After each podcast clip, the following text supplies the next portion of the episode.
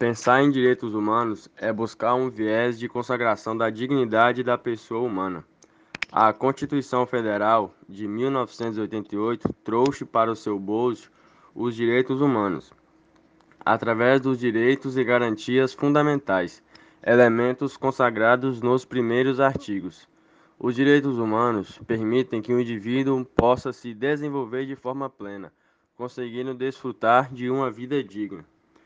Com a realidade histórica de desigualdades, o Brasil vem sendo palco de lutas pela redemocratização do acesso à terra.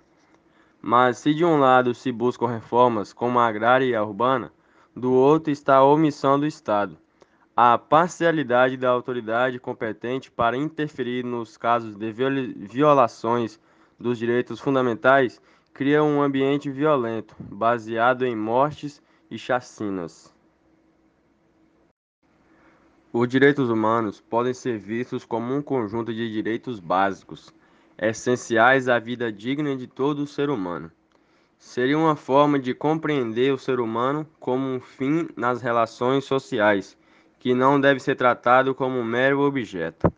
Logo, os direitos humanos podem ser definidos como um conjunto de direitos indispensáveis para que o indivíduo possa gozar de liberdade igualdade e dignidade, ou seja, elementos indispensáveis a uma vida digna. Esses direitos foram constituídos ao longo da história, frutos de uma série de lutas. Bem, sobre a reforma agrária.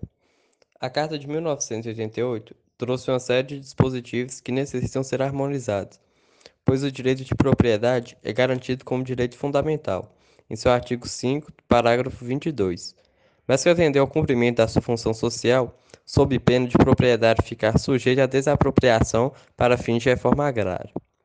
Para completar o quadro, a propriedade está entre os princípios da ordem econômica, que tem por fim assegurar a todos existência digna, conforme os ditames da justiça social, conforme o artigo 170 do parágrafo 3 da Constituição Federal.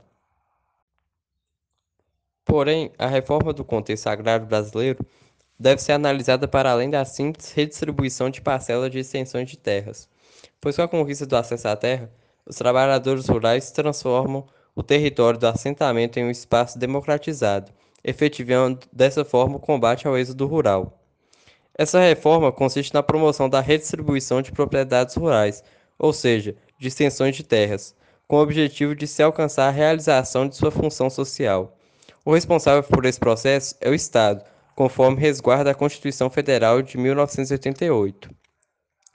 A história do nosso país, fundada em uma cultura de exploração do trabalho, com a visão de que a terra seria somente um símbolo de lucro, resulta em ações e decisões que privilegiam uma minoria em detrimento de outros grupos sociais, gerando assim a exclusão social. O Brasil há muito tempo se resume em desigualdades, principalmente no contexto agrário, Existe muita terra na mão de poucos e pouca terra na mão de muitos. E esse processo resulta em um desvio da atenção do Estado que deixa os trabalhadores à margem da sociedade.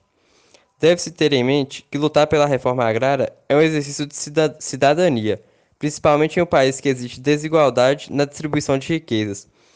Em decorrência desse fato, surgiram ao longo do tempo inúmeros movimentos sociais que defendem a redemocratização do acesso à terra e os direitos das famílias camponesas.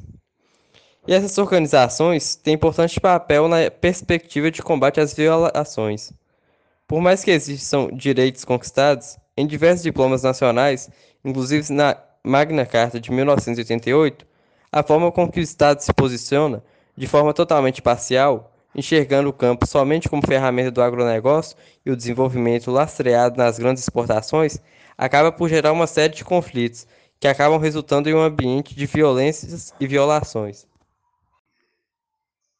A Comissão Pastoral da Terra se configura como uma instituição civil, sem fins lucrativos, que foi criada através da Conferência Nacional dos Bispos do Brasil, no ano de 1975, com o objetivo de atuar nas questões agrárias. E possui em sua essência a característica político-solidária com grupos menos favorecidos. Os dados disponibilizados através deste relatório mostram que, historicamente, se tem construída uma estrutura social e estatal marcada pela violência sistêmica, que atinge, em suma, os grupos que historicamente foram marginalizados. Como exemplo, podemos citar o crescimento do número de assassinatos em 10 anos, que no ano de 2007 era de 28 e em 2016 passou para 61, bem como os conflitos por terra, que em 2007 era de 1027 e atingiu 1295 no ano de 2016. Então, foi um aumento muito grande, né? Estes dados demonstram um aumento nas ocorrências de conflitos agrários.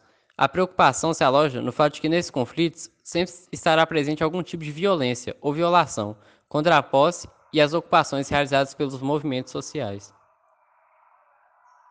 Com isso, chegamos à conclusão que, mesmo com o processo de luta e com o compromisso, o Estado apresenta dificuldades em implementar a reforma agrária, o que gera desigualdade no campo brasileiro, criando um cenário de violações, onde os direitos humanos ficam alojados apenas no imaginário daqueles que sonham com uma vida digna.